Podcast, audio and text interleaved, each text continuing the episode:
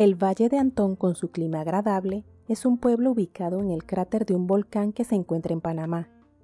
Dicen que al parecer es un volcán extinto, por eso está habitado. Con dicho clima se pueden encontrar gran variedad de plantas y flores, cada una más hermosa que la otra, desde las silvestres hasta las que cultivan en el lugar para la venta.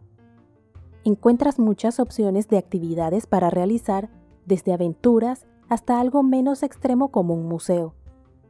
Hay para todos los gustos y presupuestos, porque no necesitas realizar una excursión para disfrutar del lugar. Paseo en bicicleta, caminar por los alrededores es una agradable experiencia que puedes disfrutar en familia. En hospedaje de igual manera puedes encontrar opciones que se ajusten a tu presupuesto. Un lugar bastante tranquilo, alejado del ruido de la ciudad hasta la última vez que lo visité, lo que permite que te desconectes del estrés del día a día para descansar y relajarte. Está rodeado de bosques nubosos que si tienes la oportunidad de explorar no la desaproveches. Claro que con un guía que conozca el área para disfrutarlo al máximo sin riesgos. Los lugares para hospedarse se pueden adaptar a tu presupuesto porque hay lujosos y sencillos. Va a depender del gusto personal de cada persona, lo que desea al hospedarse y el presupuesto. Puedes ir a los pozos termales a los que le atribuyen muchos beneficios, aunque realmente no puedo decir que sea cierto o no porque no he ido. También hay una piedra pintada parecida a la que mencioné en publicaciones anteriores. Estás en Moututi, tu podcast. No olvides darle me gusta, comenta y suscríbete a Moututi en tu plataforma de podcast favorita para adecuar los temas y saber la plataforma que prefieres. No tengo fotos porque ese día no dejó de llover y no me atreví a sacar mi cámara para evitar que se dañara. La experiencia y la explicación que dan los que allí viven sobre la piedra te hacen sentir como si ellos hubieran sido los de la historia. La diferencia entre la piedra que les enseñé anteriormente y la que hay en el valle es solamente que aquí hay un guía turístico que te lleva al lugar y explica. La anterior es poco visitada porque no hay excursiones al lugar.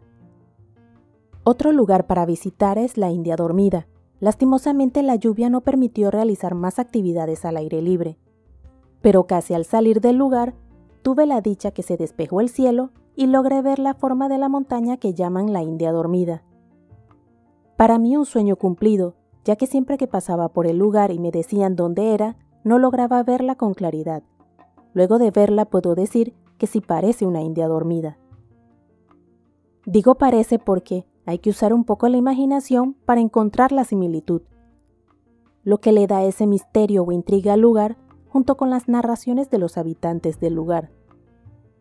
En mi caso me relaja bastante el lugar, pero no tanto como la playa a pesar de que tiene su encanto.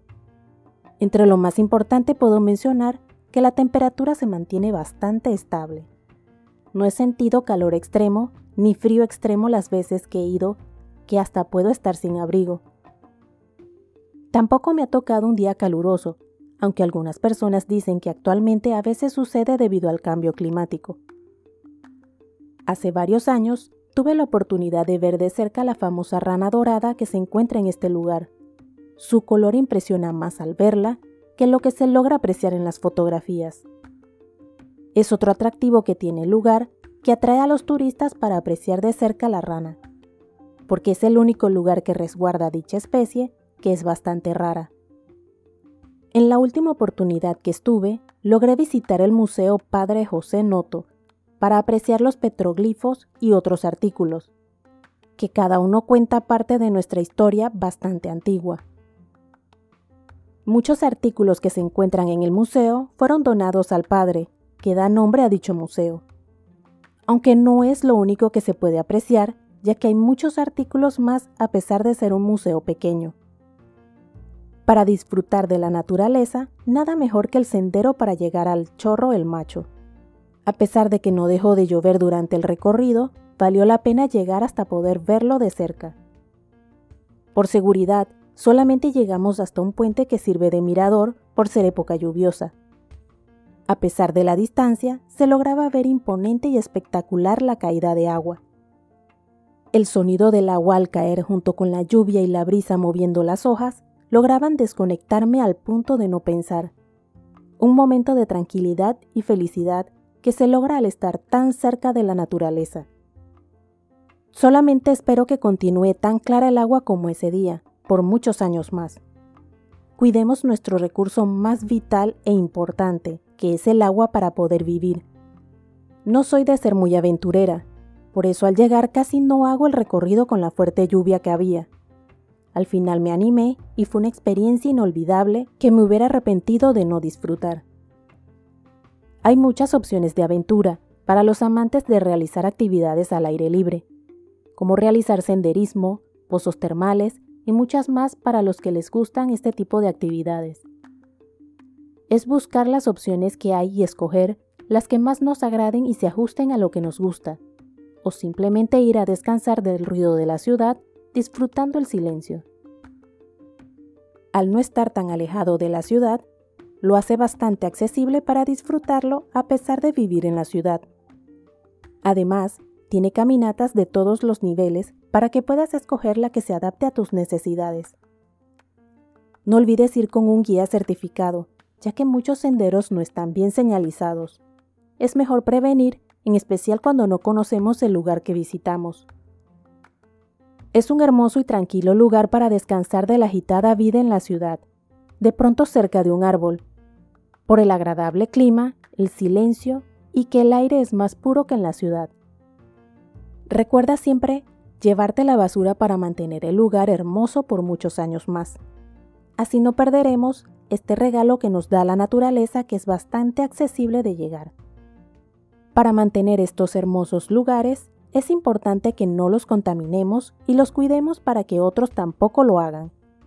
Estos lugares difícilmente el hombre puede crearlos igual, por eso es mejor protegerlos. ¿Has visitado el Valle de Antón? De ser así, cuéntanos tu experiencia para conocer otras opciones. De no haberlo visitado, anímate a visitarlo dependiendo de tus gustos en época lluviosa o en verano.